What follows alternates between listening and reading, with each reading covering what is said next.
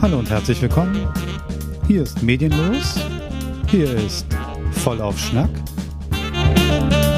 Wie immer mit Marc Domagala und Markus Koslitzki.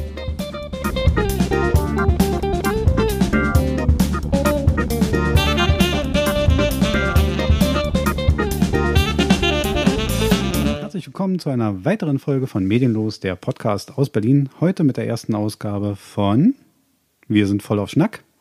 Und heute nicht allein. Bei mir ist Marc, der mich heute im Gespräch etwas begleitet wird. Hallo Marc. Hallöchen. Heute geht es um ein Thema, ähm, was viele betrifft, was sie aber wahrscheinlich noch gar nicht so spüren. Heute geht es um Politikverdrossenheit, Politikverdruss und um Unzufriedenheit, die viele Leute haben, aber die, wie ich gemerkt habe, viele gar nicht einteilen können. Und ich sag mal so am Anfang, vielleicht steigen wir einfach mal bei mir ein. Ich würde sagen, Politik verdrossen ähm, bin ich persönlich jetzt nicht. Ich würde sagen, ich bin Politiker verdrossen, weil ich äh, viele Sachen, die draußen passieren, nicht mehr verstehe oder, oder nicht weiß, warum die Politiker es tun und es nicht gut erklären. Und das ist eigentlich mein Grundproblem. Und das werden wir heute in den nächsten, denke ich mal, vielleicht 40 Minuten netto ähm, mal angehen mit einigen Fragen. Äh, Gebe ich gleich mal weiter, Marc. Wie ist es bei dir? Bist du überhaupt Politik interessiert oder ist Politikverdrossenheit ein Thema? Ist das, ist das ein großes Thema für dich? Also ich bin politisch schon interessiert, nicht engagiert oder so in dem Sinne, ähm, aber Politikverdrossenheit eigentlich auch nicht. Äh, so wie du sagtest, eigentlich eher so, dass die, dass die Politiker die Sachen nicht richtig erklären mhm. oder dass man halt häufig den Eindruck bekommt, dass sie nicht im Sinne der Bürger mhm. häufig handeln mhm. oder also äh, Sachen, die dann unverständlich, äh, unverständlich sind, Sachen, die, wo man sich quasi an den Kopf fest oder so, wo man sich fragt, warum wird das so? Wo man sich die Logik nicht erklären kann, die dahinter genau. steht. Genau. Das ist auch, ich glaube, großer Aufklärungsbedarf. Ich glaube, es würde den Leuten leichter fallen, wenn sie wüssten, worauf die Politiker hinaus wollen. Dann könnte man sich mehr darunter vorstellen. Ähm, man kann ja einfach mal, ich habe äh, mal probiert, ähm, zu gucken, zu, zu recherchieren, ähm, Politik oder, oder, oder Staatsverdrossenheit gilt als generelle Unzufriedenheit mit dem politischen System und den demokratischen Institutionen andererseits. So sagt Wikipedia das. Jetzt kann man sagen, man kann mit sichere einem, Quelle. Sichere Quelle, auf jeden Fall, auf jeden Fall. Und dann wird er jetzt redaktioniert. Ich finde, man kann es mittlerweile kann man es nehmen, ähm, aber es ist auf jeden Fall so, dass es ja sinnig klingt. Das ist ja durchaus äh, zu nehmen. Aber dann fragt man sich, warum so viele Leute? Also wenn man sich so in der Umgebung umhört, ich kenne jetzt äh, wir haben uns auch kurz vorher in einer, in einer Vorbesprechung unterhalten. Ähm, ich kenne sehr viele Leute, die durchaus bestätigen würden und sagen würden, ja, ich bin mit dem derzeitigen politischen System nicht zufrieden, ich bin mit den Politikern nicht zufrieden, ich bin mit den Parteien nicht zufrieden. Und wenn man sich auf der Straße umhört, wenn man, so wie ich, jeden Tag mit den öffentlichen Verkehrsmitteln fährt, dann hört man das auch relativ oft, dass die Leute unzufrieden sind. Und aber sie können es nicht kanalisieren. Also ich ja, höre ich ganz glaube, oft Allgemeines. Ne? Ich glaube, es ist halt auch häufig so, uns Deutschen wird ja dann auch häufig nachgesagt, dass wir sowieso gerne über dies und jenes und alles Mögliche meckern. Hm, hm, also hm, hm. so zufrieden wie, glaube ich, die skandinavischen Länder, wie es immer heißt, die sehr viel gelassener an Sachen rangehen, sind wir Deutschen denn da doch nicht. Ja. Ähm, bei manchen sind es noch halt die preußischen Tugenden. Äh, und bei, also diese Gelassenheit und äh, das, das fehlt uns und es wird halt viel genörgelt, gemeckert, aber es wird ist bei das vielen. vielleicht sehr deutsch? Ist Nörgeln sehr deutsch? Ist äh, vielleicht einfach, ist einfach von der Mentalität Nörgeln nicht so deren Thema wie unseres? Ja, ja. Latente Unzufriedenheit als, als quasi Mentalität der Deutschen? Nörgeln finde ich halt in, in dem Fall dann blöd. Äh, man kann kritisieren und genau. nörgeln, aber man sollte sich dann halt auch engagieren, um es etwas äh, zu verbessern. Das ist, glaube ich, der Punkt. Das ist der Punkt, genau, wo, wo ich, äh, wo ich äh, in diesem Thema immer wieder drauf gestoßen bin, wo ich gesessen habe und habe gesagt, Politik verdrossen kann man sein. Das ist auch völlig gerechtfertigt. Mhm. Man kann kritisch sein. Kritisch ist noch viel besser. Aber man muss natürlich seine Kritik irgendwann definieren. Man muss natürlich irgendwann sagen, okay, mir gefällt es nicht, Komma, weil. Ja, und da muss man verdrossen bedeutet ja dann eigentlich schon, dass das ist ja schon dann die nächste Stufe von Kritik. Also äh, die erste Stufe ist, wenn man Kritik übt hm. und verdrossen äh, ist man dann, wenn man halt Kritik geübt hat und der Meinung ist, es bringt eh nichts. Genau. Und was natürlich äh, gut, okay, jetzt sind wir in einem Bereich, wo wir, wo wir heute mit sozialen Medien, wir können ja Kritik üben ohne Ende. Wir können auch Leute finden, die uns zuhören. Wir können sogar so weit das kanalisieren. Wir können Kritik üben an dem Punkt, wo wir gehört werden. Also wo uns gar keine Gegenstimmen mehr empfangen. Wenn ich in die richtigen Facebook-Gruppen gehe und meine Kritik äußere, dann kriege ich nur Zustimmung. Das ist natürlich auch nicht sinnig. Das ist auch gar nicht, das ist auch nicht das politische System. Aber wir können ja mal ganz kurz einteilen, die Politikverdrossenen, da gibt es mittlerweile Erhebungen drüber. Da wurde, wurde von gewissen ähm, wissenschaftlichen Instituten so versucht einzuteilen, was gibt es überhaupt für Verdrossene? Wie kommt das? Mhm. Ähm, da unterteilt man. Und zwar, es gibt die wenig Engagierten mit hoher politischer Unzufriedenheit, die sogenannten Resignierten. Ja. Es gibt die wenig Engagierten mit hoher politischer Zufriedenheit, apathisch Zufriedene. Es gibt die Wobei, ob das besser ist, ist auch die Frage. Okay, ich glaube, es ist nur eine grobe Einteilung. Es gibt, ich glaube, da wurde gar nicht über gut oder schlecht dran gedacht. Man hat nur probiert, so Grundgruppen festzulegen, was ja für eine Untersuchung immer sinnig ist. Engagierte mit hoher politischer Unzufriedenheit und eher unkonventioneller Partizipation, sogenannte Revolutionäre und die loyalen und systemkonform Engagierten mit geringer politischer Zufriedenheit, sogenannte Funktionäre. Die gibt es alle. Das ist ganz klar, da brauchen wir uns nicht drüber unterhalten. Interessant finde ich den ersten Punkt, die wenig engagiert mit hoher politischer Unzufriedenheit resignierte. Da sehe ich sofort Gruppen, die über die Straßen laufen, ständig Lügenpresse rufen und, und, weil mir fällt auf, die sind zwar unglaublich engagiert, aber eigentlich nicht politisch engagiert. Die sind unglaublich aktiv, mhm. aber eigentlich nicht politisch. Das ist reiner Protest, das ist reine Anti-Haltung. Die hat eigentlich mit, mit Verdrossenheit im Sinne gar nichts zu tun, weil die die haben nur eins, die haben immer so, so, so, so, so plakative Grundziele. Lügenpresse, Merkel muss weg. Ja, aber was kommt danach? Also mir mhm. fehlt immer so ein Stück das danach. Also mir fehlt immer Politik verdrossen, darf man sein. Aber wie du sagst, dann muss man Kritik üben, dann muss man sagen, was stimmt nicht. Und dann muss man auch in die Diskussion gehen und sagen können, es wäre besser, wenn. Gut. Ja, richtig. Aber bei manchen fehlt dazu der Horizont. nein, das ist ja. jetzt nicht, nicht nur lächerlich gemeint, sondern nein, nein, nein, nein, äh, ähm, da muss ich ja auch selber sagen, ähm, ich würde mich jetzt nicht so sehen, dass ich jetzt megamäßig in die Politik einsteigen würde. Nein. Ne? Also äh, und dann ist es natürlich auch die das Engagement, was man äh, da reinsetzen will. Wie wichtig ist es mir dann dann noch? Die Frage ist, sollte jetzt jeder Politikverdrossene in die, in die Politik einsteigen? Ich sage gleich mal, ich beantworte es. Nein, genau. Ich beantworte es direkt und sage nein, um Gottes Willen nicht einsteigen in die Politik, aber sich einfach über seine politischen Entscheidungen Gedanken machen. Sich, und selbst bei dem Kreuz, was er standardmäßig mäßig setzt, das mal in Frage zu stellen. Würde ich also, gerade sagen. Also erstmal schon mal die erste Regel zur Wahl hingehen zur Wahl hingehen und aber trotzdem sein Kreuz, auch wenn es ein standardmäßig gesetztes Kreuz ist, was ich immer wieder setze mhm. bei Partei XY, warum nicht mal dieses Kreuz in Frage stellen? Warum sagen, ist das überhaupt noch die richtige Entscheidung? Bin ich vielleicht ein Wähler einer ganz anderen Partei geworden?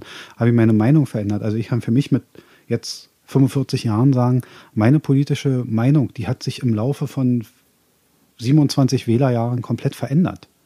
Die ist heute nicht mehr auf dem gleichen Stand und nicht mehr mit den gleichen Motiven behaftet, wie es vor, vor, vor dieser Zeit war. Also da hat sich eine Menge verändert und ich, ich würde sagen, ähm, da beginnt der erste Punkt. Politikverdrossenheit zu bekämpfen heißt, die eigene Entscheidung einfach mal in Frage stellen und einfach sich fragen, mache ich immer noch das Kreuz an der richtigen Stelle. Aber insofern ist es ja dann halt auch schon, äh, wenn man bedenkt, äh, oder man, wenn man an Politiker an sich denkt, hm ist es ja schon immer ein Erdbeben, wenn ein Politiker von einer Partei in eine andere wechselt. Genauso Politiker durchleben das gleiche ja wie du, so wie du gesagt hast. Man kann sich ja verändern, aber mhm. äh, wenn ein Politiker eine große Partei verlässt und eine, eine, eine andere geht, das ist ja immer ein Erdbeben. Ja, hat's gegeben in der Geschichte, ist aber einigen schadlos verlaufen und einigen weniger. Ich sag mal, Otto Schily ist von den Grünen zur SPD gewechselt, verhältnismäßig schadlos, mit ein bisschen Diskussion aus, der eigenen, aus den eigenen Finanziell weich gefallen, ja. Ja, auch das, das, das mache ich gar nicht. Ich glaube, im Verhältnis zu großen Wirtschaftsleuten verdienen Politiker gar nicht so viel, auch wenn es die Stammtische gerne anders erzählen. Ähm, natürlich geht's denen gut, aber ich glaube, im Zug von Verantwortung und Arbeitszeit, was sie auch haben, sollte man sie nicht bemitleiden, da kriegen sie gutes Geld für, aber so leicht ist der Tag auch nicht. Am Ende des Tages haben die auch einen, einen Tag, der sie fordert. Nein, so ein, so ein Tagesablauf wie Frau Merkel oder so zu leisten hat. Möchte ich auch nicht tauschen. Möchte ich nicht tauschen, nein. Nee, genau. Weil jederzeit und teilweise, wenn du dann äh, die Fernsehberichte noch siehst, dass sie bis zwei Uhr nachts irgendwo verhandelt haben, dann sollen mhm. sie noch frisch geschminkt oder ganz frisch vor die Kameras treten und Gut. noch haarklein das ganze sei Ergebnis mal die, Sei mal dahingestellt, wie, wie sinnvoll Schminken bei Frau Merkel ist. Aber jetzt noch, wir können du hast aber recht, das ist, was die Leute nicht sehen. Wir schalten manchmal feiertags den Fernseher ein oder an einem Sonntag mhm. und dann haben die bei irgendwelchen Landtagswahlen da in irgendwelchen Büros gesessen und mhm. haben dann noch irgendwelche Veranstaltungen durchgezogen oder haben irgendwelche Koalitionsvorwürfe erarbeitet oder was auch immer. Also beidseitig stimmt, nicht bemitleiden, natürlich mhm. nicht. Die Politiker haben jeden Verdruss, den man gegen sie hat, sich selber erarbeitet. Jetzt sind wir, kommen wir gerade so ein bisschen vom, vom Thema fast ab, aber ist trotzdem gut. Nein, man muss immer sehen, man muss anerkennen, die haben ihren Arbeitstag, den machen sie, die kriegen dafür gutes Geld. Und auch hier gilt immer die Logik, jeder kann theoretisch dahin kommen. Ja. Jeder, der sich aufregt, kann gerne in eine Partei eintreten, kann sich diesen wirklich, aus meiner Erfahrung, diesen, diesen, diesen ähm, ja, diesen Straßenkampf leisten, weil den, auch den musste man mal gehen, auch, auch äh, Angela Merkel, man will es immer nicht wahrhaben, die ist nicht als Bundeskanzlerin geboren, auch die hat sich in Stralsund in ihren Ortsverbänden mit Fischern Schnapskämpfe liefern müssen, um, um, um Stimmen zu, zu ersaufen. Das, das hat auch sie gemacht. Mhm. Und, und also jeder kann sich diesen Punkt geben in der Partei, die er unterstützen möchte von mir aus auch in der AfD. Wem es gefällt, wer damit leben kann, soll halt es auch, auch dort. nur so, wie viel muss ich von meiner eigenen Meinung manchmal da aufgeben, um in der Partei nach oben zu kommen, ja. um sozusagen da mitzuschwimmen und dann halt auch Fishing for Compliments und genau. das ist immer meine Schwierigkeit und äh, meine Schwierigkeit auch oder mein Problem, was ich häufig habe, ist, wenn ich mir Wahlen angucke, es gibt äh, Wahlprogramme, Wahlkampfveranstaltungen, die Partei sagt das, die Partei sagt das und im Vorfeld wird schon gesagt, nee, mit denen gehen wir auf gar keinen Fall zusammen.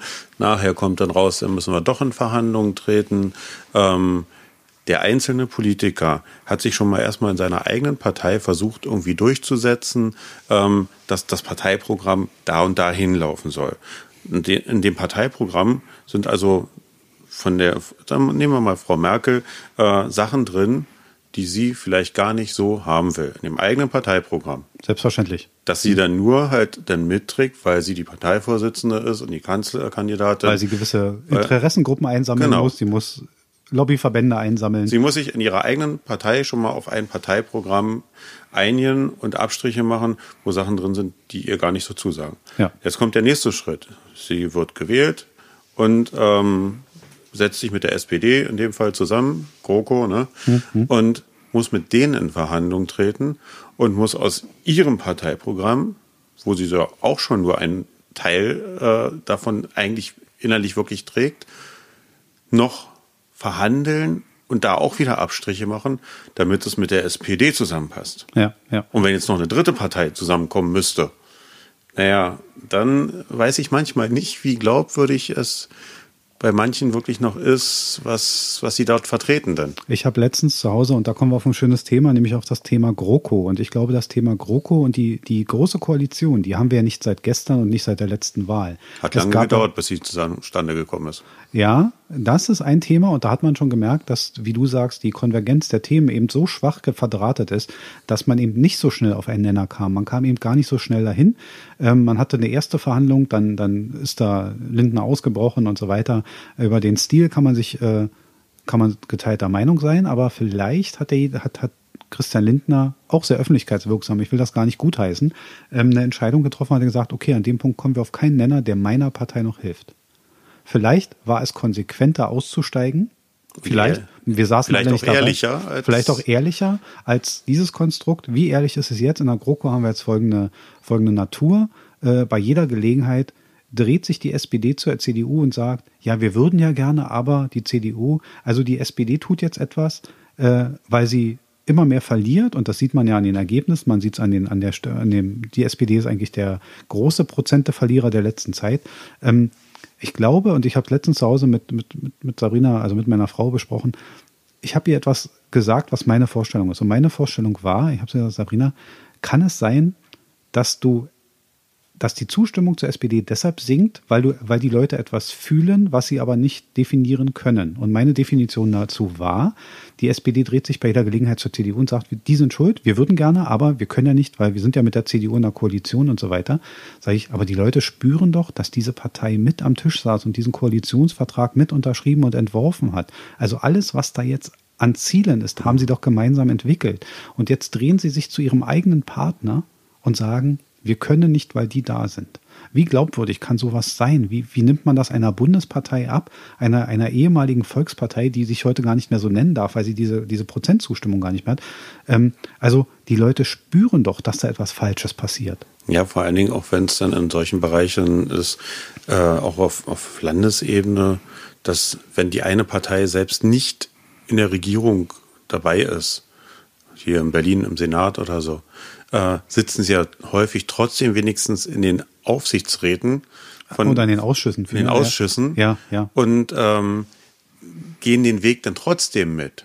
Ja, wir haben seit. Wo sie eigentlich eine Möglichkeit hätten, dagegen anzukämpfen, wo sie dann später aber sagen, so wie du sagst, ja, das hat aber, das waren wir aber nicht, ne? Ja, genau. Und das ist halt schwierig und die Leute spüren, dass daran etwas falsch ist. Sie können es vielleicht nicht definieren, aber sie spüren, das kann nicht richtig sein.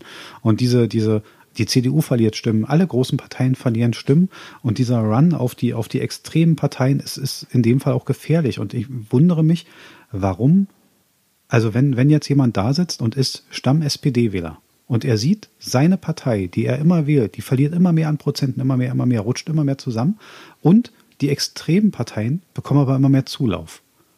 Das ist für den auch ein Verdrusspunkt. Ja. Und, und da fragt er sich auch, warum er sein Kreuz immer noch bei der eigenen Partei machen muss. Also mir, mir passiert auch zu wenig Werbung bei den eigenen Mitgliedern. Warum ist ein Kevin Kühnert heute so still? Er hat die GroKo bekämpft zu der Zeit. Hm. Warum springt dieser Mensch nicht im Dreieck? Es gibt halt auch zu viele Negativbeispiele, weshalb die Leute sich auch im, im kleinen Bereich hier äh, politverdrossen oder politikverdrossen sind. Hm. Äh, wenn sie dann halt lesen, dass sich irgendwelche Abgeordnete irgendwelche Büros leisten, äh, dafür Unterstützung kriegen. Und wenn man dann nachguckt, wo diese Büros sind, dann ist das eigentlich kein Büro, dann ist das irgendwo eine Lagerhalle hinten, äh, mhm. so ein Raum. Äh, dafür, der Raum ist dann eventuell sogar noch beim Ehepartner und Dafür kriegen sie dann 1000 Euro im Monat noch Unterstützung. Gut, das wäre jetzt ein Missbrauch der, der, dieser, dieser Unterstützung. Die wäre, die wäre verfolgungswürdig. Naja, so richtig ja? Missbrauch ist es ja auch nicht. Ja, der hat Weil, ein gutes Recht, sich ein Büro anzumieten. Ne? Genau, ein, aber, ja, hm. aber viele nutzen das halt aus und sagen, okay, ich muss ein Büro und die minimale Anforderung ist, kontrolliert sowieso kaum einer nach und wenn sowas ja. auffliegt, dann können sie da auch nichts machen, weil das Büro ist da, hm. auch wenn es nicht richtig genutzt wird, aber ich äh, kriege dafür sozusagen noch zusätzlich das Geld. Ja, aber ich glaube, dass das bei den Gehältern, die, die den Normalpolitikern die zahlt, sind 800 oder 1000 Euro und auch die Kosten für eine Bürokraft und so weiter. Also das ist so ein nimm's mir nicht übel, aber das ist so ein Minimalsbeschiss, der sich auch nicht rechnet. Der kommt aber, ich gebe dir, ich äh, will einen Punkt ansetzen. Ähm, an den Punkt kommt ansetzen. aber schlecht bei den Wählern an. Genau, das ist der Punkt. Ähm, bei dem kleinen Mann, der sich denkt, naja, Mensch, äh, ich, ich muss zusehen, wie ich meine, meine Wohnung überhaupt bezahlen kann. Genau, die Mieten bezahlbare, steigen, bezahlbare Mieten. Ja. Und der lässt sich da noch äh, auf seine Kosten einen, einen Raum bezahlen, den er so nicht nutzt, ja, eigentlich ja. wirklich. Aber da kann auch nicht gegen vorgegangen werden. Dann. Und da wären wir beim nächsten Punkt der Politikverdrossenheit. Ähm, also wir haben gesagt, okay, ähm, die Leute wissen nicht mehr, warum sie vielleicht ihre eigenen Parteien oder überhaupt wählen sollen. Und jetzt sind wir beim nächsten Punkt. Jedes Mal, wenn, wenn in den Medien so etwas aufkommt, wie, wie der Fall, den du, also Missbrauch von irgendwelchen Zuschüssen. Ich glaube nicht, dass das eine Masse ist, aber selbst wenn es einmal passiert, dann ist das heute durch die mediale Welt so, es wird so breit getreten und das erzeugt dann immer so ein Bild wie, das machen sie ja alle. So, das ist oft so, ein, so eine Stammtischmeinung, na, das machen die alle. Und dann wird so abgewunken und dann wird so eine Allgemeinmeinung erstellt. Ähm, ich gebe dir recht. Und da ist das nächste Problem der Politikverdrossenheit die Verantwortung gegenüber den Bürgern, gegenüber dem Wähler, zu sagen, wir müssen das tun, weil, hatten wir vorhin dieses Thema, ne, dieses Erklären von Zielen. Ähm, warum müssen, müssen Sachen gemacht werden? Das muss erklärt werden und gut erklärt werden. Und so erklärt werden, dass es auch Menschen auf der Straße theoretisch verstehen. Das ist auch so ein Punkt, genau wie Wirtschaftsleute haben sich Politiker hinter so einem Politikerdeutsch mittlerweile ver verbarrikadiert. Und äh, Frau Merkel redet immer von irgendwelchen freimachen von irgendwelchen Milliarden, die sie dann an die, an die Wähler oder an die, an die, an, äh, an Deutschland verteilen möchte und so weiter. Das sind immer Riesenbeträge, die unglaublich äh, brachial wirken, aber sobald das nicht bei dem Wähler ankommt, sobald mhm. er auf seinen Lohnzettel guckt und da stehen fünf Euro mehr als, als letzten Monat, dann nützen dem die Milliardenbeträge überhaupt nichts. Richtig, ja, ja. Also ist mal die Frage, ob man immer so umverteilt, ob das immer einen großen. Also jedenfalls, die Ziele, die sind immer sehr am, am Thema vorbei. Und ich glaube auch die Politikverdrossenheit, die kommt auch noch aus einem anderen, ganz anderen Punkt. Ähm, wir hatten in letzter Zeit so Schlagzeilen, die habe ich mal notiert. Ähm, zum Beispiel stand in dem, im Spiegel in letzter Zeit CSU, ein Desaster mit Ansage, SPD nur noch viertstärkste Partei. Ähm, das sind jetzt so kleine, kleine Schlagzeilen, aber die, die zeigen so, wohin sich die Politik bewegt. Also große Banken der Politik, die brechen einfach mal zusammen. CSU ohne absolute Mehrheit in Bayern bis vor kurzer Zeit mhm. undenkbar. Aber die haben natürlich auch ein Königsdasein in Bayern gelebt und kriegen jetzt Quittungen. SPD hat sich immer als Arbeiterpartei verstanden, tut aber für den Arbeiter. Wenn man jetzt mal in die letzten Jahre guckt, wenn man sich die letzten Regierungsbeteiligungen anguckt, was ist da beim Arbeiter angekommen? also für den Arbeiter äh, machen die Parteinamen keinen Unterschied. Äh, ob, also es kommt bei dem äh, Arbeiter nicht darauf an, ob das nur SPD heißt oder CDU. Hm. Äh, der Arbeiter sieht, das sind Politiker, einer wie jeder andere auch. Genau. Die haben zwar unterschiedliche Programme, unterschiedliche Richtungen so ein bisschen, aber letztendlich ist es nicht so, dass man jetzt sagen kann, dass die CDU nur die Partei der großen Firmen ist, die SPD die Partei nur des armen äh, Kohlebergbauern ist, ja, ja. Äh, dass die Grünen nur noch die, die Ökostricker sind und äh, die Zeiten sind vorbei. Aber da ist, bei, bei, den Grünen sind Wirtschaftsinteressen dabei, äh, bei der SPD sind Wirtschaftsinteressen genauso dabei wie bei der CDU. Genau. Jetzt kommen wir mal auf den Punkt und deswegen, da hast du gerade einen guten Ansatz. Wir haben jetzt Link und AfD ausgelassen, die sind nur auch noch da, aber, aber kommen wir mal auf einen Ansatz, der, der sich äh, genau in dieses Thema passt. Momentan äh, entsteht ein Trend, wer sehr gut dasteht, alle die großen Volksparteien in Anführungsstrichen verlieren, wer zurzeit aber sehr gut dasteht, sind die Grünen. Die Grünen stehen gut da. Sind die Grünen jetzt eine Ausweichpartei? Würde ich sagen, nein. Die Grünen haben eins vielleicht ein bisschen richtig gemacht, was die anderen idealerweise nicht richtig gemacht haben. Ähm, ich finde, der, das große Problem ist, man kann doch heute gar nicht mehr sagen, wofür steht denn CDU, wofür steht denn SPD, wo sind denn, wo sind denn da die, die, die, sozusagen die Deltas, die sie unterscheiden? Beide kloppen sich um eine ominöse politische Mitte. Das wollen beide sein. Sie, sie haben so einen Begriff entworfen, politische Mitte. Beide kloppen sich um dieses, dieses komische Areal und da draußen stehen alle anderen und greifen ab, was nicht mehr in dieses Areal möchte. Und die Wähler, die möchten, die wissen auch nicht mehr, warum sie zwischen CDU und SPD unterscheiden sollen. Ja, Wer Fußball spielen will, geht doch nicht in einen Handballverein. Also die, die Leute wissen gar nicht, warum sie auf der einen Seite, ich muss ganz und ich glaube, und äh, kurz um den Gedanken zu Ende zu werden, ich glaube, die Grünen haben deshalb in letzter Zeit so viel Plus gemacht, weil sie sich entwickelt haben, ich meine, wie du sagst, sie sind nicht mehr die Strick- und, und, und, und Umweltpartei, die mit, mit Grünen, mit, mit der Anti-Atomkraft-Sonne durch die Gegend rennen. Die haben ihre, die sind erwachsen geworden als Partei. Sie mussten erwachsen werden. Ich meine, nicht letztendlich äh, ein grüner Joschka Fischer musste seine gesamte, sein gesamtes Meinungsbild ändern. Die Grünen an sich als Partei mussten nicht komplett durchentwickeln. Was sie aber gut gemacht haben, von ihrem Grundprogramm sind sie eine der Parteien, die am wenigsten abweichen. Die ja. Leute, die die Grünen wählen, wissen, warum sie die Grünen wählen. Ja, es geht ja auch um Politikverdrossenheit. Ähm, es ist ja auch so, dass die Leute nicht unbedingt die Politik wählen, sondern ja auch immer den Menschen mit. Die Person, natürlich. Genau. Und äh, da gibt es natürlich dann die Parteien, wenn wir mal von SPD und CDU absehen, mhm. ähm, die immer äh, dann auch äh, punkten, wenn sie jemanden haben als, äh, als Sprecher oder als Politiker, der bei den Menschen wirklich richtig gut ankommt. Mhm. So ein äh, bei den Linken, so ein Gregor Gysi, wenn der redet, äh, haben die Leute eine Menge Spaß. Er mhm. hat äh, auch einen Humor. Äh, deswegen äh, wurde die Linke auch häufig gewählt, weil Gregor Gysi davor stand. Mhm. Bei den, bei den Grünen äh, hier ähm, der wie heißt er nochmal, der türkischstämmige Cem Özdemir? Cem Özdemir, genau.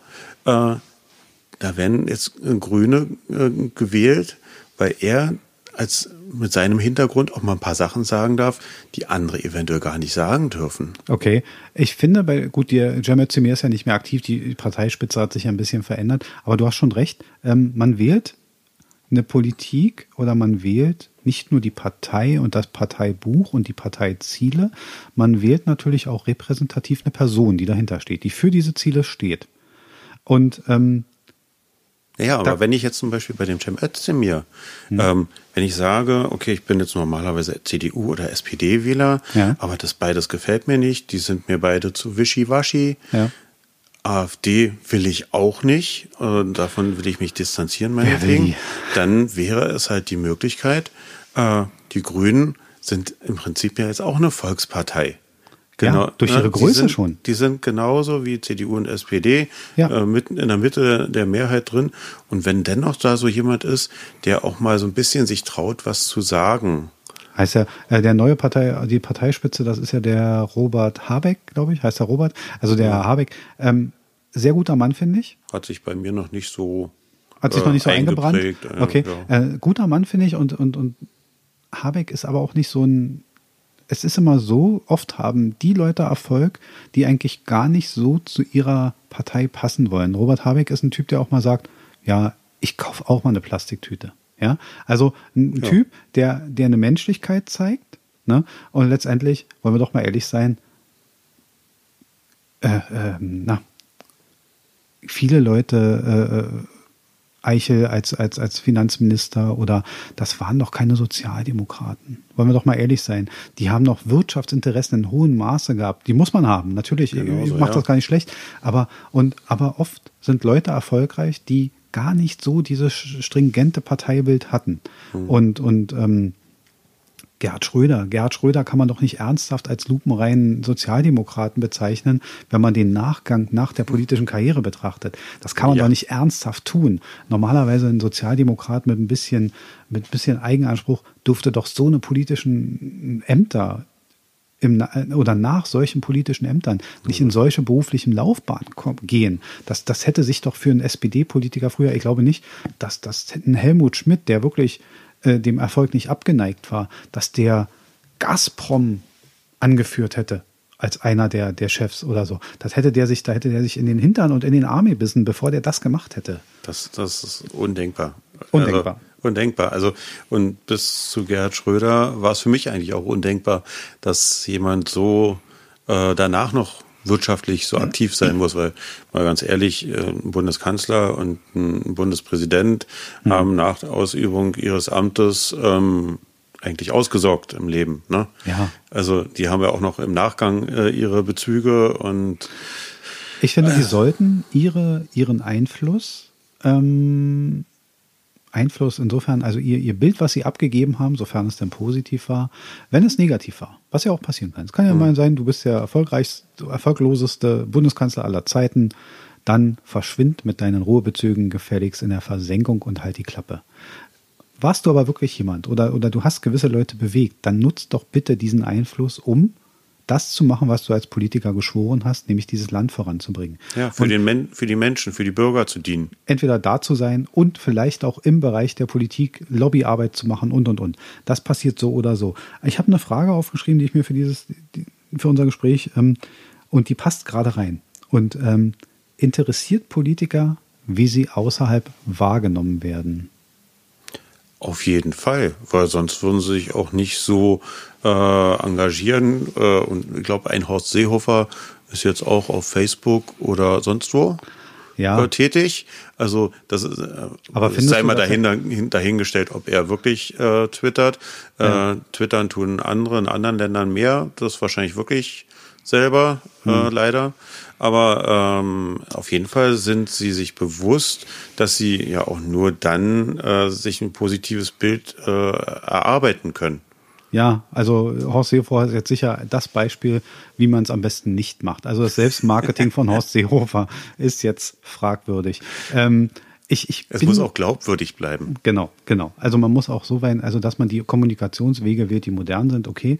Ähm, Ich Vielleicht wäre es bei Edmund Stoiber besser gewesen, weil er hat ja auch immer sehr viele Lücken und sehr viele Äs in seinen ja. Reden gehabt. Vielleicht wäre das mit Twittern flüssiger gewesen. Das wäre flüssiger gewesen und ja, man hätte da auch mehr, also der hätte sich auch mehr Gedanken um sein, um sein vielleicht wäre dann auch diese Transrapid-Rede nie rausgekommen. Aber andere Geschichte. Nein, aber ich glaube genau und meine Frage zielte jetzt ein bisschen sogar wirklich auf Gerhard Schröder ab, der quasi eine aktive Bundeskanzlerkarriere und danach eine berufliche Laufbahn wählt, die in eine Richtung geht, die viele, nicht nur ich, fragwürdig finden, andere reden das wieder klein. Ich finde und genau die Frage ist, hat er sich einmal Gedanken darüber gemacht, wie das ankommt, oder hat er wirklich, ich sag mal, der hätte auch in einer, in einer Rechtsanwaltssozietät verschwinden können.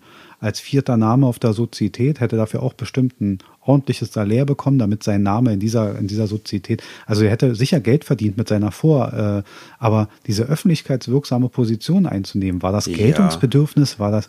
Also mal, mal ganz ehrlich, jemand, der äh, als Politiker sich bis da nach oben hinarbeitet, mhm. der muss, so wie man es äh, im im Entertainment-Bereich sein, äh, sagt, eigentlich, eigentlich eine Rampensau sein.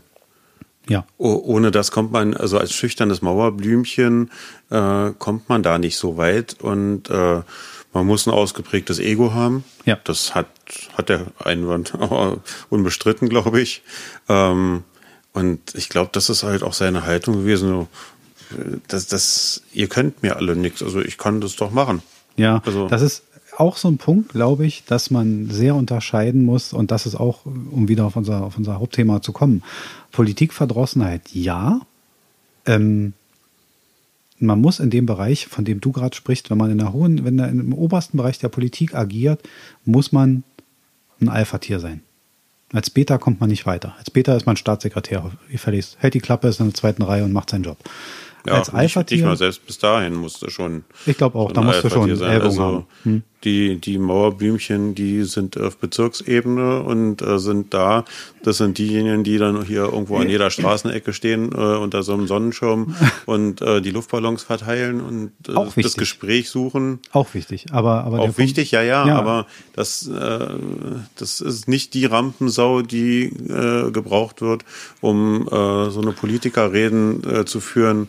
Doch, ich und glaube, da ist gerade der Fehler, dass dass sich in den, in den Bezirksparlamenten und in den, in den politischen Strukturen unterhalb dieser großen öffentlichkeitswirksamen Politik ähm, leider viel durch Erben und, und Pöstchen und Posten und, und quasi jemand, der seine Eltern schon 40 Jahre in der Partei hat, gut, gut dort äh, platzieren kann, weil das halt eine, so, so, eine Art Erbrecht da sich manchmal durchsetzt, außer man bringt einen großen Einfluss mit. Ich glaube, da ist auch ein Fehler, dass viele, die da mitmachen, sich nicht den Gedanken machen, wie geht's weiter? Wie, wie passiert diese Politik wirklich? Ich glaube, diese Fähigkeiten, von denen du sprichst, sich öffentlichkeitswirksam darzustellen, gut, vielleicht gut mit Presse zu reden, gute, gute Meinung zu verfassen, klare Meinung zu verfassen, ähm, auch in einem Streit noch gut auszusehen, glaube ich, das sind alles Fähigkeiten, die müsste selbst der Kommunalpolitiker drauf haben. Sonst gehört er da nicht hin. Ähm, ja, aber natürlich weniger ausgeprägt. Das ist quasi wie Fußball-Bundesliga. Äh, ja, auch, auch in der vierten Liga musst du ein bisschen den Ball hochhalten können, aber du schießt nicht so wie Ronaldo äh, 20 Mal oben rechts ins Eck. Ja, ja. Kommen wir zu einem anderen Politikverdrossenheitsbereich. Also ähm, auf meiner Liste steht ein Thema, das jetzt wahrscheinlich schon durch ist und was viele schon vergessen haben. Ich würde es gerne nochmal aufwärmen und zwar die Causa Maßen. Unglaublicher, äh, also der, der Chef des Verfassungsschutzes muss gehen er hat sich zu sehr in die Öffentlichkeit gedrängt, aus meiner Sicht. Das sage ich jetzt mal. Ähm, es ging ja um diese informative Arbeit Richtung AfD. Man, er soll da wohl Leute informiert haben, dass dort eine Überwachung stattfinden soll oder wird. Ähm, wissen wir alle nicht, ob das so ist. Ich äh, glaube auch die Leute, die das behaupten, wissen das immer nicht ganz genau. Aber sagen wir mal, es war so, der Mann musste weg. Und ähm, ich will gar nicht diese Causa, dass er weg musste, jetzt mal so bearbeiten, sondern wie hat die Politik sich dazu verhalten? Wieder hat sich die GroKo in einem unsäglichen, ja, man kann sagen, wie in einer, in einem Stil einer Kneipenschlägerei, hat man sich da verbal miteinander bekämpft, obwohl man völlig, ich weiß gar nicht, ob die noch im Kopf hatten, dass sie als Koalition dieses Land nach außen vertreten. Also, ja. ne, ne, wenn, der, wenn der Chef eines Nachrichtendienstes außer, außer Dienst gestellt wird, dann hat das auch Wirkung aufs Ausland. Und da gebärt man sich nicht in sämtlichen Talkshows, als würde man sich gleich gegenseitig verhauen. Und schon mal gar nicht als, als Teil von zwei Regierungsparteien. Also, wie man sich da verhalten hat, war unsäglich. Er musste weg. Okay. Was mich halt auch immer total nervt, das ist jetzt nicht nur bei dem Maßenfall, dass äh, wenn irgendwo und es sind halt immer Probleme, die nur auftauchen. Es, es wird nie im Beifall geklatscht, dass irgendwas Tolles gemacht wurde. Genauso wie bei den Nachrichten. Es wird immer über das Negative natürlich berichtet. Ja. Und wenn irgendwas ist, dann äh, stürzt sich eine Opposition sofort drauf. Und das Einzige, was immer gleich zu hören ist, äh, in dem Fall, Frau Merkel muss weg und sie muss abdanken und sie muss abtreten oder ja. der Minister muss weg oder der Minister muss weg. Ähm, die, diese Lösung finde ich immer, ist mir immer zu, zu einfach. Zu einfach, zu banal. Ja. Erstmal äh, muss ich gucken, äh, ist er wirklich so alleine dara, daran schuld, hm. dass ich äh, fordern kann, dass er äh, sein Dienst, sein, sein Dienstausübung, dass er da äh, wirklich großen Mist gebaut hat, ja. dass ich ja. da verlangen kann, dass dieser Mann, und das ist auch ein Mensch, hm. ein Familienvater oder weiß ich was, der gut verdient, aber äh, ist es wirklich gerechtfertigt, dass man immer sofort gleich das auch an Pranger stellt? Das ist auch gleich immer so eine, so eine Sache, wo, äh, wo so. Vor allen Dingen ist es eine Lösung. Es ist, ich erkenne immer, immer dieses, dieses, dieses Kopf-ab-Prinzip nicht, wenn es keine Lösung darstellt. Also natürlich, äh, du bringst gerne die Fußballmetapher oder den Fußballvergleich. Natürlich ist es immer eine leichte Lösung, den Trainer zu feuern. Natürlich. Ja. Aber es ist nicht immer der Sinn und es ist keine Garantie, dass sich etwas verbessert. Also in der, in der Causa Maßen muss man sagen, ähm, die Politiker, man muss es den Leuten vielleicht, die in dem Bereich nicht sind, erklären, Maaßen ist ein Beamter. Man konnte ihn nicht feuern. Man musste ihn in einem gewissen Bereich innerhalb seiner Ebene unterbringen.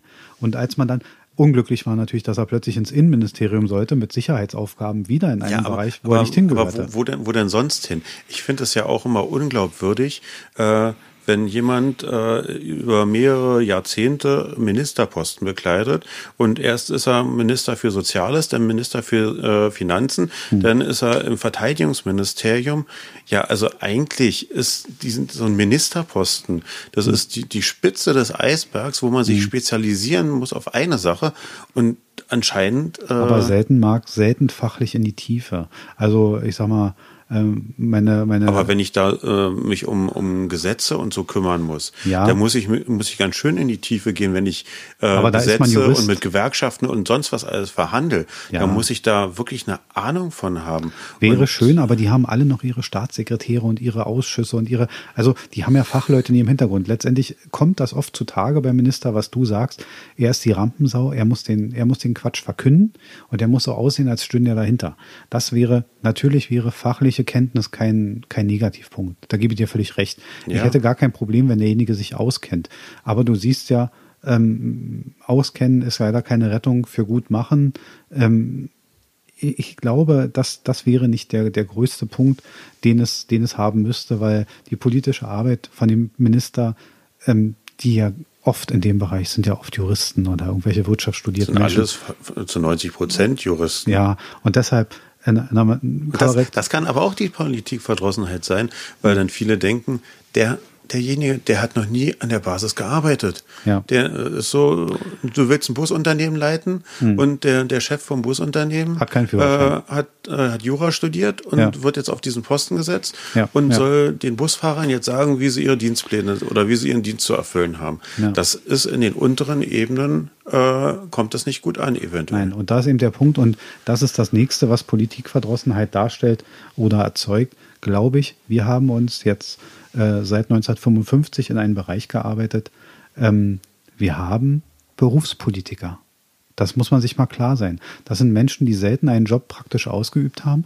Im Bundestag sitzen Menschen, die seit ihrer Zeit bei der Jungen, und jetzt kann man einsetzen, was man will, Union, den jungen Liberalen, was auch immer, wo sie waren, seitdem Politik machen. Dazwischen irgendwann studiert haben. Als Teenies anfangen quasi genau. schon. Die machen nichts anderes und die sind manchmal, die sollen Entscheidungen über einen Bereich treffen, wo also die Zeiten. Wo, wo, sie keine Lebenserfahrung drin haben. Genau, genau. Die Zeiten, wo Norbert Blüm Arbeitsminister war, aber selber mal bei Opel am Band stand, die sind vorbei. Mhm. Diese Leute, die, die, die Kaste von Politikern, die jetzt kommt, wird im Social Media genial sein, weil sie das lernt, das ist mein Außenbild. Die wird, die lassen sich mittlerweile, also ich glaube nicht, dass ein Herbert Wehner oder ein Franz Josef Strauß jeden Medienberater hatte. Ich glaube, die Leute kannten sowas gar nicht. Ich glaube, weiß gar nicht, ob der Beruf existiert hat. Ich glaube, also die haben das gesprochen, was sie gedacht haben. Das war nicht immer gut, aber es war wenigstens echt und die Leute haben es verstanden. Waren jetzt zwei schlechte Beispiele mit Franz Josef Strauß, ist sicher nicht das beste Beispiel, aber auch ein Helmut Schmidt. Ein Helmut Schmidt hat immer geredet, ein bisschen wie ihm die Schnauze gewachsen ist. Der hatte keine Medienberater. Der hat vielleicht mal einen Staatssekretär gehabt, der gesagt hat, Helmut, anders bitte. Mhm. Das wird schon passiert sein. Irgendwelche Pressesprecher. Genau. Die gab ja. es immer, die gab es immer, aber ich glaube, selbst die Politiker haben am Ende gewusst, ich stehe vor dieser Kamera und ich, ich mhm. sage das rein und es muss meinem Verantwortungsbereich entsprechen. Und da auch, wir haben also eine Kaste von Berufspolitikern. Nächster Punkt der Politikverdrossenheit. Also, warum soll denn so ein, warum muss das denn so ein ungeschriebenes Gesetz sein, dass die Leute nach ihrem Studium da landen, meine Fresse? Warum sollen die nicht mal gearbeitet haben?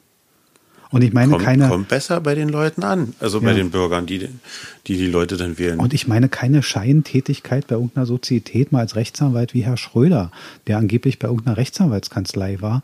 Äh, wen hat er denn mal vertreten? Wer hat denn, hat er mal voll richtig gestanden? Ich weiß davon nichts, ja? Ja, oder halt das Gegenbeispiel, die Leute, wo man sich sagt, was, wie viele Stunden hat bei denen der Tag? Die sitzen in zehn Aufsichtsräten drin, ja. haben eine An äh, Anwaltskanzlei oder noch diese und jene Firmen. Ja, und, ja. Und, und dann sind sie noch Politiker. Wie schaffen die das alles? Gut, ich sag mal, die Berliner Politiker, wer im Abgeordnetenhaus sitzt, ist, glaube ich, Freizeitpolitiker. Ich glaube, die haben drei Sitzungstage. Also ich glaube, die haben durchaus noch die Zeit, einen Job zu machen. Ja, aber es kommt halt auch darauf an, wie es rüberkommt. Also wenn ich jetzt zum Beispiel äh, wirklich da auch mich reinhänge, dann muss ich mich halt auch entscheiden, bin ich Politiker hm. Oder äh, bin ich dann, wenn jemand, klar, wenn jemand ein Familienunternehmen leitet, der soll sein Familienunternehmen nicht in den Wind schießen, um nein. dann zu sagen, ich werde, hoffentlich werde ich gewählt.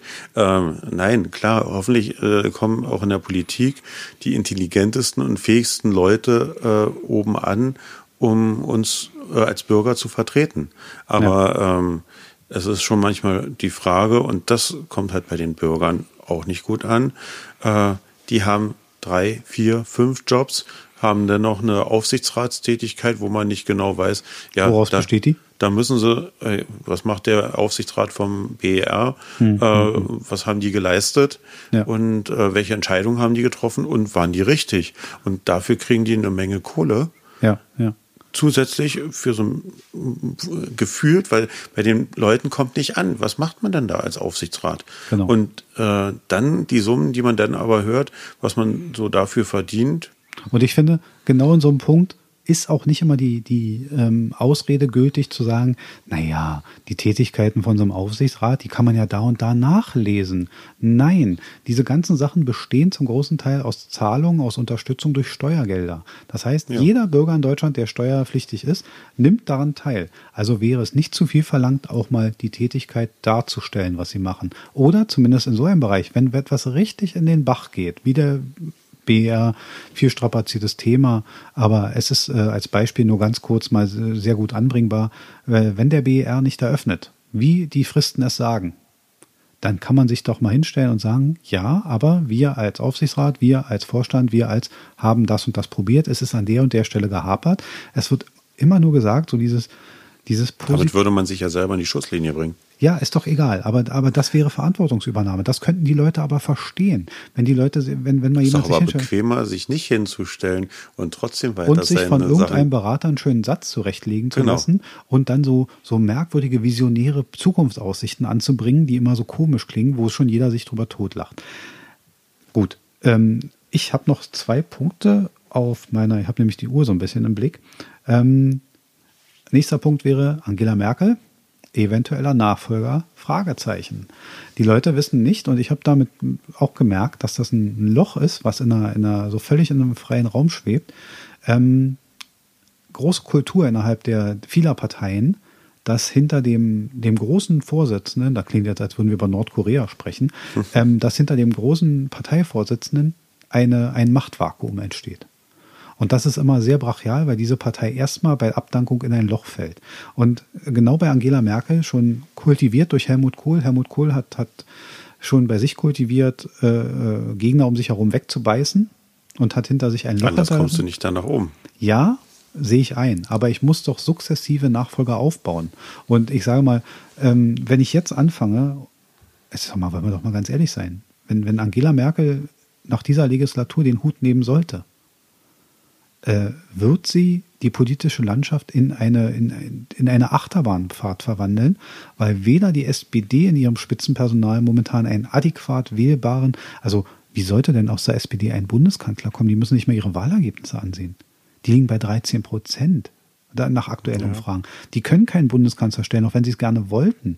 Und der letzte mal, Versuch war ja auch nicht besonders. Der war nicht doll. sonderlich hilfreich. Ne? Warum? Also wo, wobei man ja auch noch sagen muss, äh, aus meiner Sicht haben sie ein, ein, eine kluge Entscheidung getroffen, äh, jemand mit Martin Schulz da in den äh, Ring zu werfen.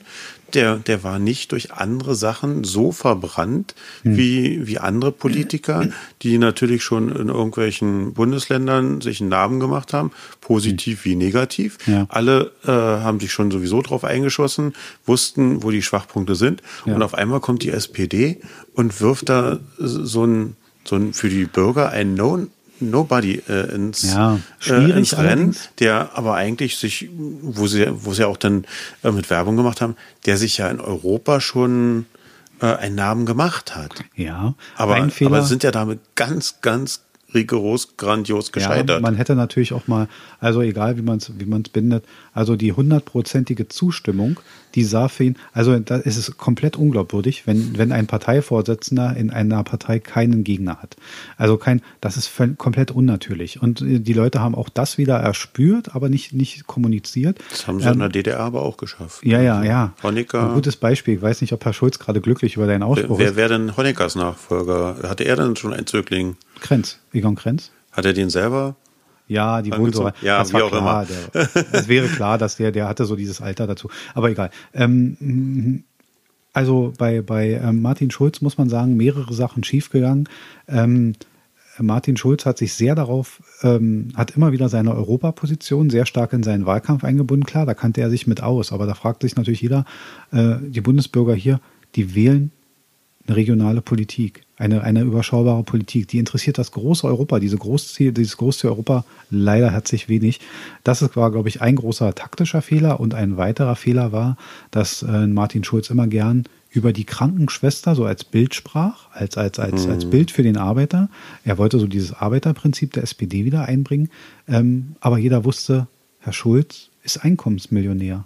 Ja. Er hat im Laufe dieser Zeit in der EU ein, ein, ein wirklich gutes Geld verdient, sogar mehr als Angela Merkel. Man muss man auch sehen, er liegt über dem Gehalt von Angela Merkel ähm, und, und hat hervorragendes Geld verdient und äh, sich aus so einer Position dann plötzlich immer so verständnisvoll Richtung Krankenschwester zu zeigen, ähm, wirkt wieder mal unglaubwürdig.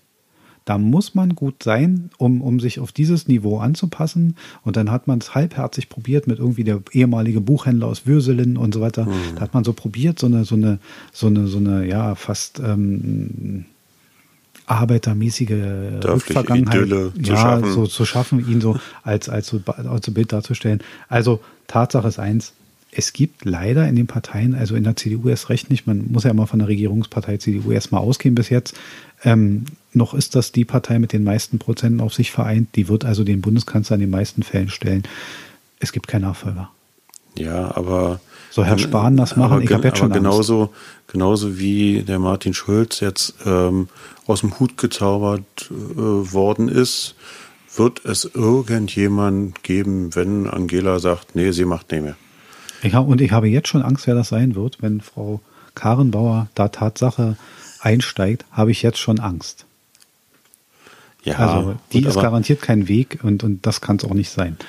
Aber auch, auch von den anderen Parteien her gibt es, wir werden hier gerade beobachtet, ja. ähm, von den anderen Parteien gibt es eigentlich auch keine wirklichen Favoriten, weil irgendwie ist jeder schon verbrannt. Ja. Und ähm, was ich halt auch immer so ein bisschen unglaubwürdig finde, äh, jetzt sind sie beide in der Gro äh, GroKo, in der Koalition hm. und müssen dann, äh, stehen dann auch gegen äh, die Opposition und verteidigen sich beide zusammen, hm. äh, hm. wenn sie irgendwo vorne stehen. Und dann geht's wieder irgendwann in den Wahlkampf und sollen eine Zeit lang zusammenstehen, Hm. eine dann so eine Meinung Duelle reden. und dann äh, machen sie, sollen sie sich duellieren. Ja, ja. Äh, komm, das ist irgendwie schwer Gut, das zu könnte man erklären. noch, da könnte man noch sagen, das politische Alltag, das müssen die nun mal haben. Aber ähm, das ist auch klar, immer noch haben die Einzelziele ihrer Parteien. Das ist völlig normal. Also ähm, da würde ich noch sagen, das, das frustriert keinen Wähler. Hm. Aber ähm, kommen wir mal auf. Ja, aber es kommt, es kommt halt irgendwann auch unglaubwürdig rüber. Ja. Äh, wenn sie äh, in der ersten Minute stehen sie da und müssen, was sie gerade zusammen äh, als Koalition vereinbart haben, Mhm. gegen die Opposition und durchgebracht haben gegen die Opposition und wir und ja. Ja. Und äh, am Abend gehen sie dann in die äh, Wahlkampfdinger und äh, dann äh, der Sigmar gegen die Angela und weiß ich wie.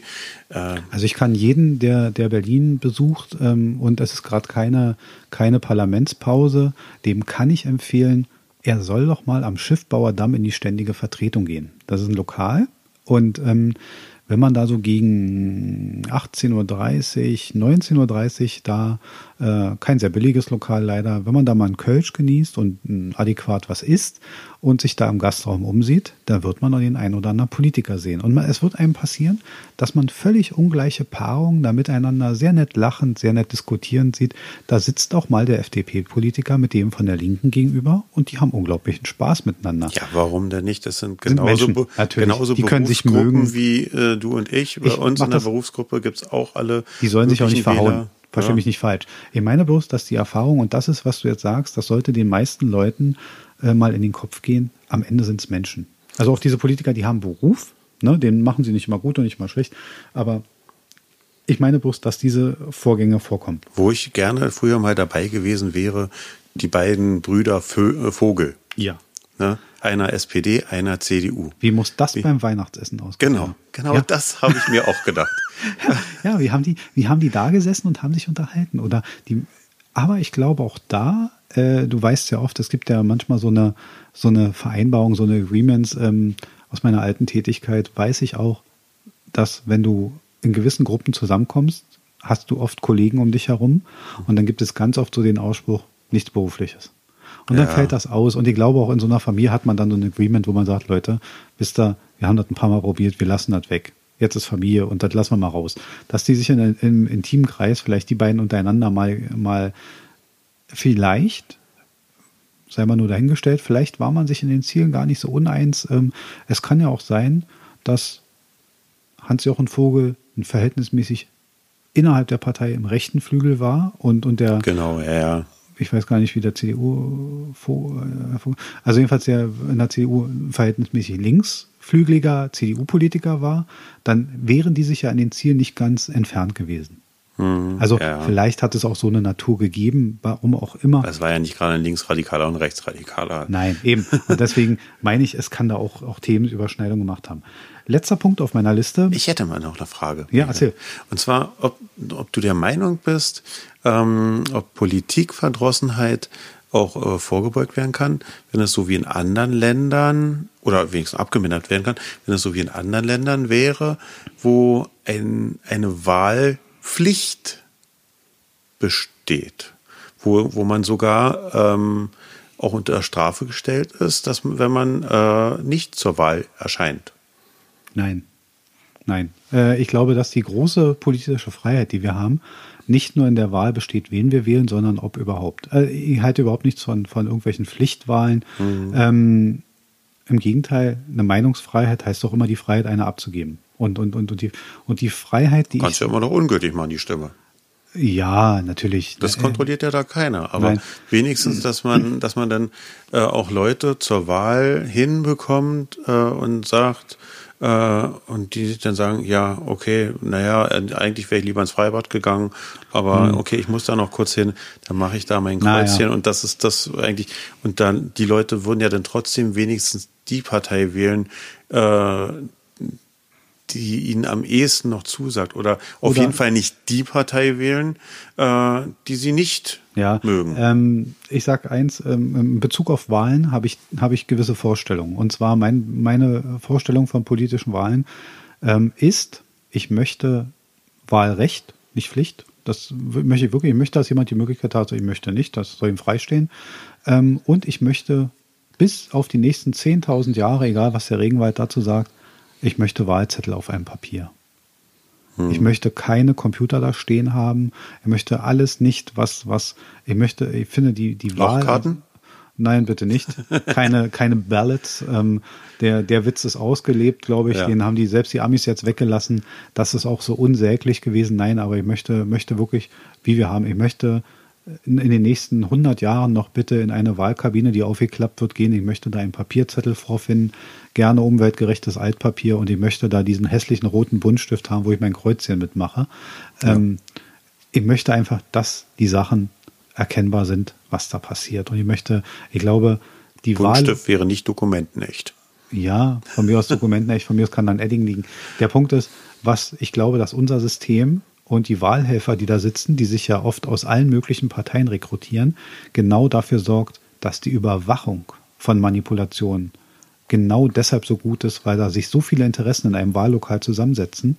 Oft ist das ja wie, wie eine das ist ja wie, wie ein kleines Parlament. Da sitzen ja oft Leute, die, wo innerhalb der CDU, der SPD, innerhalb von öffentlichen Betrieben gefragt wurde, wer da als Wahlhelfer mitagieren möchte. Kann jeder. Kann jeder, kann genau. Jede x-beliebige äh, 18, ab 18 ab Jahren 18, genau, kann dort kann äh, sich freiwillig melden, ehrenamtlich. Genau.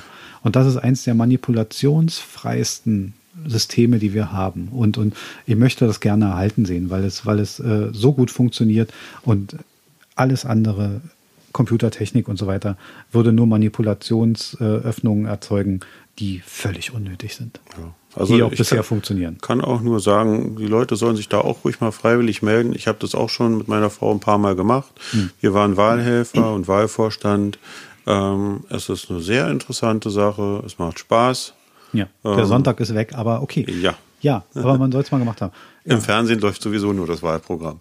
Genau. Was, läuft auch nichts anderes. Ne? Genau. Ne? Also man hat es dann vor Ort. Kommen wir zu einem, zum letzten Punkt heute. Ähm, Vergleich zu anderen Ländern ist meine Notiz und zwar ähm, Politikverdrossenheit hat immer damit zu tun, man, man wählt ja immer in die Zukunft. Also wenn ich heute ein Kreuzchen mache, dann wähle ich für die nächsten vier Jahre. Mir fehlt ein bisschen, also jedenfalls ist das meine Empfindung, ich habe das Gefühl, dass Politiker ihr Programm nur noch für vier Jahre verantworten, nämlich für die Legislatur. Mir fehlt ein bisschen eine Langzeitvision, auch wenn Helmut Schmidt gesagt hat, wer Visionen hat, sollte zum Arzt gehen, aber mir fehlen Langzeitziele. Mir fehlt, dass sich etwas entwickelt wird, was in, in 20 Jahren noch Bestand hat, wo man sagt, wir tun heute etwas, wir setzen heute einen Anker dafür, dass wir in, in 25 Jahren noch konkurrenzfähig sind oder was auch immer. Und mhm. daran fehlt es mir. Und ähm, ich sag mal nur mal so ein blödes Beispiel. Ich glaube, auch das ist ja eine politische Entscheidung, muss man ja sehen. Kommunikation ist letztendlich immer Politik. Die Niederlande haben, machen jetzt mit an der 5G-Versteigerung. Das heißt, sie werden Funkstandard, der oberhalb von unserem jetzigen Funkstandard liegt, einfach mal einführen. Das bestimmen die so einfach. Wir haben drumherum äh, sicher, jetzt gleiten wir ab in die Digitalisierung, will das gar nicht zu weit führen. Rumänien und Bulgarien haben Gigabit-Netzwerke im Internetbereich. Die sind uns, wir sind ein Entwicklungsland hinter Bulgarien und Rumänien im Internetbereich. Wir haben die Digitalisierung verschlafen. Wir haben unser Rentenkonzept sei sicher überprüfungswürdig. Ich sage nicht, dass man alles ändern muss, aber der Generationenvertrag, wenn es denn stimmt, dass der nicht funktioniert, warum überprüft man dann nicht? Also Hartz IV. Ist Hartz IV wirklich so sinnvoll, wie, wie es vor 12, 15 Jahren erdacht wurde? Kann man so eine Sache nicht auf den Prüfstand stellen? Kann man sich nicht hinstellen und sagen, war ein Fehler. Jetzt kommt plötzlich ein, unser Berliner regierender Bürgermeister Müller plötzlich als großer Hartz-IV-Gegner aus der Ecke und, und generiert sich da in der Bundespartei und sagt plötzlich, Hartz IV ist ein Fehler, es muss ab jetzt, jetzt oder auch ein, Martin Schulz hat teilweise von, von, von, von Hartz-IV-Abschaffung gesprochen. Eine, eine Sache, die seine Partei eingeführt hat. Man Gut, da kann man ja auch äh, begründen, wenn man erkennt, dass man irgendwo einen Fehler gemacht hat oder irgendwas, dann muss man natürlich auch dann korrigieren das, können. Dann will ich, dass man es sagt. Dann genau. will ich, dass man sich hinstellt das, und sagt, wir haben das jetzt, das ist ja auch eine Erfahrung. Wir können ja auch nicht, man kann doch nicht alles voraussehen. Ich mach, würde keiner Partei einen Vorwurf machen, wenn sie sich hinstellt und sagt, okay, wir haben jetzt so und so viele Jahre Hartz IV, wir haben das probiert. Die Entwicklungen haben wir nicht vorausgesehen. Hm. Also die Randentwicklung, wir haben uns, wir haben so und so geplant, aber es hat sich anders entwickelt, wie wir es erhofft haben. Dann dreht man an dem Rad neu und dann macht man sich den Gedanken und sagt, wir haben jetzt die und die Erfahrung gemacht und dann jetzt entwickeln wir ein System aus unseren jetzigen Erfahrungen. Das finde ich überhaupt nicht schlimm. Aber genau daran fehlt es mir zu sagen, also so Manchmal fehlt also auch der Mut, äh, gewisse Entscheidungen zu treffen und mal wirklich, so wie die Amerikaner, think big, mal groß denken und ja. mal wirklich was äh, zu riskieren und manchmal nicht nur ein kleines Schräubchen zu drehen, ja. sondern bei manchen Sachen mal wirklich zu, auf den Tisch zu hauen und sagen, so, jetzt hören wir damit mal auf, wir machen das jetzt genau so. Hm. Wir führen jetzt irgendwie eine 5G-Standard ein. Ja. Wir wollen hier, dass wir ein Technologiestandard werden. Wir wollen, äh, dass wir unsere Firmen äh, aber äh, voranbringen, aber äh, wir leisten nichts dazu, dass, dass, dass wir auch in der Welt als, als Marktführer dann gesehen werden können. Wenn, also wenn, wenn man äh, anderen konkurrenzfähig. Ich sage immer konkurrenzfähig. Ja. Mir geht es gar nicht um Marktführerschaft, um oben sein. Das ist so ein Ding, das, das hat man immer wieder, aber mir, mir geht es einfach darum, wir, wir, wir verlieren unsere Konkurrenzfähigkeit. Wir haben mit der Digitalisierung uns so ins Hintertreffen gebaut. Wir haben mit so vielen Sachen und, und wie du sagst, äh, diese, dieser, dieser, diese Entscheidung zu sagen, wir, wir treffen jetzt einfach eine. Und die wäre sogar möglich. Ich sage jetzt mal so, wenn wir die Glasfaservernetzung in Deutschland für die Digitalisierung bräuchten, und die brauchen wir, das mhm. wissen wir heute.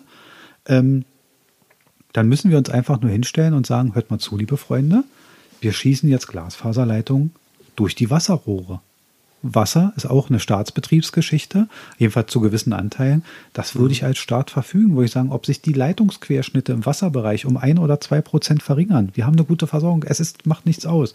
Und da Wasser in jedes Haus führt, würde Glasfaser in jedes Haus führen. Da gibt es Systeme für, die gibt es schon. Und ich sage mal, von heute abgerechnet fünf Jahre und die Digitalisierung wäre Geschichte. Ja. Und aber wir, wir haben diesen, du sagst, du sagst dieses Ding, äh, du hast jetzt so einen schönen Anhang, vielleicht machen wir mal eine USA-Sendung. Ähm, äh, der Punkt ist, dieser, dieser, dieser Punkt zu sagen, Großdenken einfach mal durchziehen. Mhm. Ähm, wir haben aber auch eine hohe politische Kultur. Wir haben auch eine hohe Oppositionskultur. Das wäre sicher nicht einfach, aber man muss an so einem Punkt einen Ansatz finden und sagen, wir kämpfen uns durch. Ja, es ist halt zum Glück nicht so wie in China, wo, wenn in China eine Regierung sagt, wir bauen jetzt hier einen Staudamm, hm. dann wird da ein Staudamm gebaut und äh, egal, ob da fünf Völker äh, dann umgesiedelt werden müssen, obdachlos werden, heimatlos werden, ähm, äh, das interessiert da keinen. Äh, das ist zum Glück bei uns nicht so. Mhm. Aber bei uns äh, sind wiederum viel zu viele Kleinigkeiten, in die wir uns verstricken, Rechtsvorschriften, die sowas wie so ein BER denn unmöglich machen fast oder eine, eine, Bahnstrecke hier durch den Süden Berlins zum BER hin, die seit 20 Jahren geplant wird, ähm, wo sie sich dann auch drum streiten, äh, teilweise ja auch berechtigt, ob eine Tunnellösung oder nicht. Ähm, aber dass dann einfach mal gesagt wird, äh, auch von Politikerseite, äh, wir machen das jetzt dann einfach so. Ja. So oder so. Irgendjemandem wird es nicht gefallen. Das ist klar. Normal. Oder halt auch Verkehrskonzepte mal wirklich durchzuziehen. Hm. Wir haben äh, sowas Tolles entwickelt wie ein Transrapid. Hm. Äh, haben da viel Geld reingesteckt.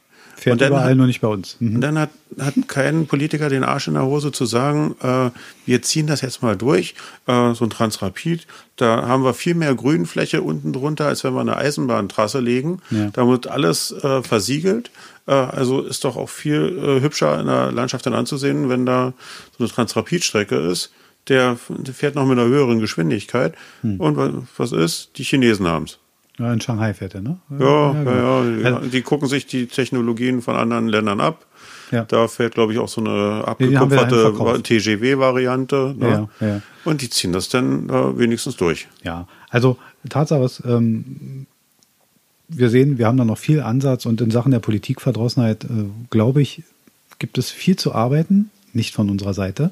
Ähm, die Politiker könnten da viel gegen tun, gegen Politikverdrossenheit, wenn sie sich an gewisse Sachen halten würden wenn wir heute zusammenfassen, wir haben festgestellt, ähm, die Leute verstehen die Politik nicht. Das ist ein Punkt, was wir rausgearbeitet haben. Wir haben festgestellt, wenn die Politiker ihre Ziele erklären würden, würden sie vielleicht Anhänger finden. Vielleicht wäre das Kreuz gar nicht mehr so uneindeutig. Vielleicht würden die Leute sagen, na gut, wenn die da und dahin wollen, damit kann ich leben.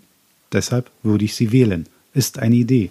Wir haben festgestellt, Berufspolitiker sind auch nicht das, was die Leute unbedingt als erstes sehen wollen. Da sind sie ähm, ja die Außendarstellung fragwürdig bei einigen Politikern. Stellen Sie sich die Frage, wie kommt mein Handeln außen an? Wie wir, also sind Sie so weit weg vom Thema, dass Sie sich nicht darüber Gedanken machen, wie es bei den Bürgern ankommt, was sie tun, was wichtig wäre, darüber nachzudenken, was passiert da überhaupt? Ja, Die fehlende Nachfolge von Angela Merkel. Wieder auch so ein Thema, was wir rausgearbeitet haben. Der unsägliche Umgang mit der GroKo. Also nur die Punkte und, und ich habe jetzt nicht mal alle zusammengefasst, die wir heute besprochen haben, aber wenn man diese Mischung der Themen sieht, dann würde ich mal eins zusammenfassend sagen.